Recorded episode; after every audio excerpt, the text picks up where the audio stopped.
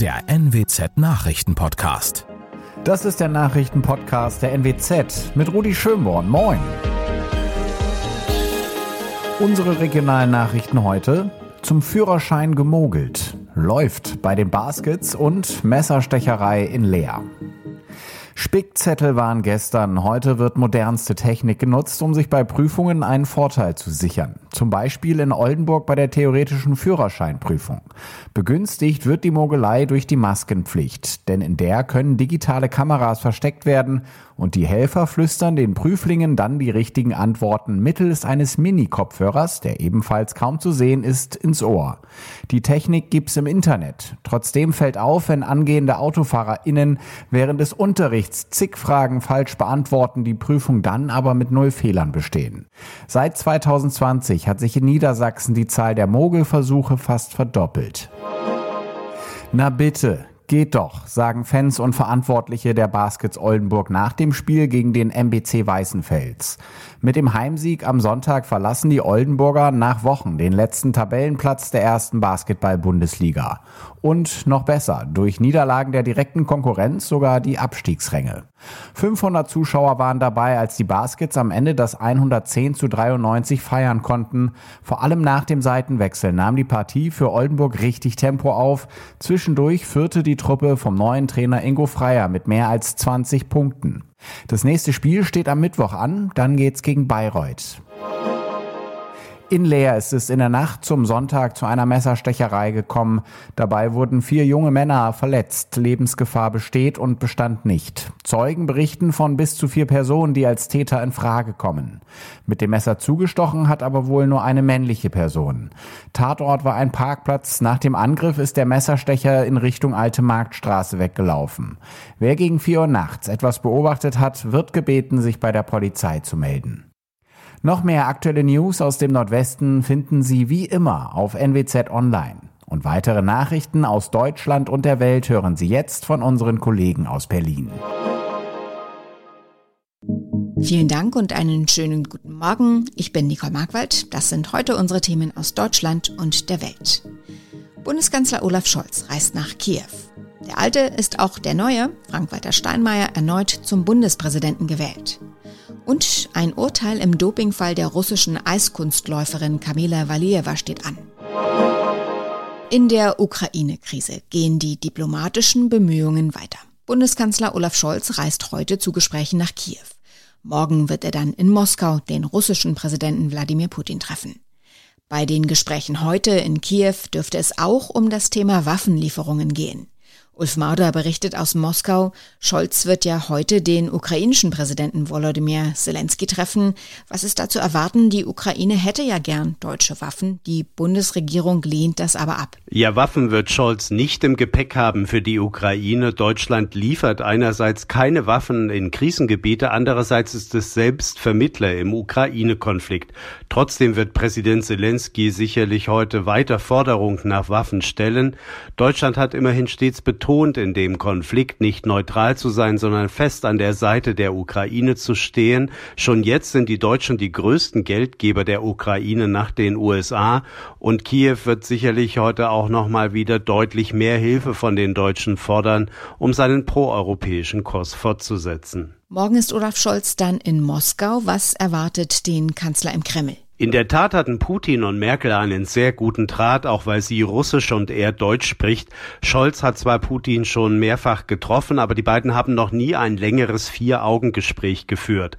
Das Treffen ist auf mehrere Stunden angesetzt. Angesichts der massiven Spannungen zwischen Berlin und Moskau geht es um eine Vielzahl an Problemen. Es wird aber vor allem um den russischen Truppenaufmarsch und den Konflikt um die Ukraine gehen. Scholz und Putin wollen hier ihre Sichtweisen austauschen und über eine mögliche Deeskalation in der Krise sprechen. Der bisherige Bundespräsident ist auch der neue. Die Bundesversammlung bestätigte Frank-Walter Steinmeier am Nachmittag mit großer Mehrheit gleich im ersten Wahlgang im Amt. Der Sozialdemokrat geht mit einem deutlichen Appell an Russland sowie einem starken Plädoyer für Demokratie und Mut zur Veränderung in seine zweite Amtszeit als deutsches Staatsoberhaupt. In seiner Rede wurde Steinmeier sehr direkt. Ich appelliere an Präsident Putin, lösen Sie die Schlinge um den Hals der Ukraine suchen Sie mit uns einen Weg, der Frieden in Europa bewahrt. David Riemer in unserem Hauptstadtstudio. Damit haben im Prinzip ja alle gerechnet, dass es Steinmeier gleich im ersten Wahlgang packt. Danach hat er eine sehr beeindruckende Rede gehalten. Wie war sie aus deiner Sicht? Also ich habe schon einige Steinmeier-Reden in den letzten Jahren gehört. Die gestern Nachmittag war für mich eine der besten, wenn nicht sogar die beste. Was die Ukraine-Krise angeht, hat der Bundespräsident klare Worte Richtung Moskau, konkret an Russlands Präsident Putin gerichtet. Wir sind inmitten der Gefahr eines militärischen Konflikts eines Krieges in Osteuropa und dafür trägt Russland die Verantwortung. Steinmeier sagt, dass die Menschen in der Ukraine ein Recht auf Leben ohne Angst und Bedrohung haben, und zwar deshalb. Kein Land der Welt hat das Recht, das zu zerstören, und wer es versucht, dem werden wir entschlossen antworten. Sehr ungewöhnlich für einen Bundespräsidenten, der sich in die Außenpolitik so klar und eindeutig einmischt. Das hörte sich in der Vergangenheit häufig viel diplomatischer an. Steinmeier wurde ja von Kritikern vorgeworfen, dass er in seiner ersten Amtszeit viel zu brav gewesen sei. Wird sich das jetzt ändern? Ja, dazu hat Steinmeier am Abend im ZDF das hier gesagt. Klare Ansagen ganz sicher, aber man kann sie nicht jeden Tag machen. Man muss darauf achten, dass man gehört wird. Deshalb habe ich immer sehr darauf geachtet, dass ich als Bundespräsident nicht als der tägliche Besserwisser wahrgenommen werde. Lassen wir uns mal überraschen, was wir von Steinmeier in den nächsten fünf Jahren noch geboten bekommen. Wegen Corona musste die Bundesversammlung ja umziehen vom traditionellen Plenarsaal im Reichstagsgebäude ins benachbarte Paul-Löbe-Haus. Lief das alles glatt? Ja, doch, alles war perfekt organisiert. Großartige Pannen habe ich keine mitbekommen. Schmunzeln musste ich ganz am Ende, als die Nationalhymne gespielt werden sollte. Kurz zuvor gab es diesen Hinweis von Bundestagspräsidentin Baas. Es ist beabsichtigt, es nur instrumental zu machen aufgrund der Pandemie nach Möglichkeit nicht mitzusingen. Aber, wie der Bundespräsident gerade sagt, mitsummen ist erlaubt. Ob da wirklich mitgesummt oder mitgesungen wurde, ich konnte es nicht so richtig raushören. Und Promis waren ja auch reichlich vertreten in der Bundesversammlung. Ja, absolut. Tatortkommissar Dietmar Bär zum Beispiel, Schlagersänger Roland Kaiser, der Chefirologe der Berliner Charité Christian Drosten. Sie alle durften mit abstimmen und wegen der hohen Promidichte wurden unglaublich viele Selfies gemacht. Selbst einige Politiker habe ich gesehen, die sich neben Roland Kaiser beispielsweise haben fotografieren lassen. Es gab aber auch etliche Politiker, die gerne ein Selfie unter anderem mit Bundestrainer Flick haben wollten. Wann hat man auch mal die Chance dazu? Und wir blicken nach Peking. Heute beginnt bei den Olympischen Winterspielen die zweite und letzte Woche. Interessant aus deutscher Perspektive könnte heute unter anderem der Teamwettbewerb der Skispringer werden. Außerdem soll im Dopingfall der russischen Eiskunstläuferin Kamila Valieva ein Urteil fallen. Manja Borchert berichtet aus Peking. Um die gerade mal 15 Jahre alte Eiskunstläuferin gibt es viel Trubel. Erst gewinnt sie Gold im Mannschaftswettbewerb, dann wird bekannt, eine Dopingprobe von ihr aus dem Dezember war positiv. Das Sportgericht muss jetzt entscheiden, ob sie trotzdem im Einzelwettbewerb starten darf, wo sie auch Goldfavoritin wäre. Der Kreml hat sich schon in den Fall eingemischt, sie sei absolut unschuldig, sagt der russische Sportminister. Russland ist ohnehin noch auf Bewährung wegen Dopingvertuschung in der Vergangenheit. Zum Beispiel darf bei Siegerehrungen für russische Olympiasieger nicht die Nationalhymne gespielt gespielt werden. In unserem Tipp des Tages geht es heute an diesem 14. Februar um rote Rosen. Natürlich, weil heute Valentinstag ist und das heißt bei vielen, ein Strauß roter Rosen muss her. Es gibt aber auch originellere Alternativen und sogar gute ökologische Gründe, auf die klassischen Rosen zu verzichten. Ronny Thorau berichtet. Was ist das Problem speziell bei roten Rosen? Ja, die werden massenweise eingeflogen aus der Ferne, aus Afrika oder Lateinamerika. Denn es gibt ja gar keinen Anbau hier bei uns für diesen plötzlichen hohen Bedarf mitten im Februar. Und zum langen Transportweg kommt, dass die Rosen oft mit vielen Pestiziden hochgezogen werden und die Arbeitsbedingungen vor Ort schlecht sind. Da haben die Arbeiter keine geregelten Arbeitszeiten oft, keine Schutzkleidung auch und wissen nicht mal was von den Gefahren durch die Pestizide.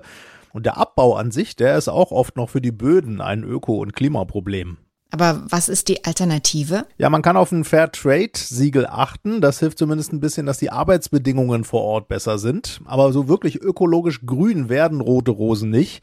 Man kann stattdessen nehmen, was draußen wirklich im Moment ist, zum Beispiel Zweige von Forsythien oder Weiden, die, wenn man die im Warmen in eine Vase steckt, dann schlagen die aus. Auch Schneeglöckchen und Krokusse, die halten sich recht gut gerade schon in der Vase. Allerdings werden die jetzt eigentlich auch von Wildbienen gebraucht. Ansonsten bleiben noch Trockenblumen zum Beispiel oder Slowflower. Slow Flower, was muss man sich jetzt genau darunter vorstellen? Ist vor allem ökologisch gemeint, also regional, saisonal und ohne Pestizide. Einige Slow Flower Anbieter machen was einfach nur aus dem, was gerade wirklich im Garten wächst und setzen eben auch auf Trockenblumen. Die binden dann Sträuße oder Ringe zusammen, zum Beispiel auch kombiniert mit Gold, Silbern oder Messingfarbenen Metalldekorationen. Und sie hoffen auf Sonne, dass einfach ein paar mehr Blumenoptionen jetzt bald dazukommen. Erste Anemonen zum Beispiel. Aber die Slow Flower Anhänger sagen sagen auch ganz klar, der Valentinstag, der liegt eigentlich völlig in der falschen Jahreszeit, auch wenn der Markt einem da was anderes vorgaukelt. Es gibt seit vergangener Nacht einen neuen Super Bowl Champion, denn die Los Angeles Rams haben im eigenen Stadion die Cincinnati Bengals besiegt. Endergebnis 23 zu 20. Für die Rams ist es der zweite Super Bowl in der Geschichte des Teams. Beim ersten Erfolg vor 22 Jahren war die Mannschaft noch in St. Louis zu Hause und die Cincinnati Bengals müssen weiterhin auf ihren ersten NFL-Titel warten. Soweit das Wichtigste zum Wochenstart. Ich heiße Nicole Markwald und wünsche einen guten Tag.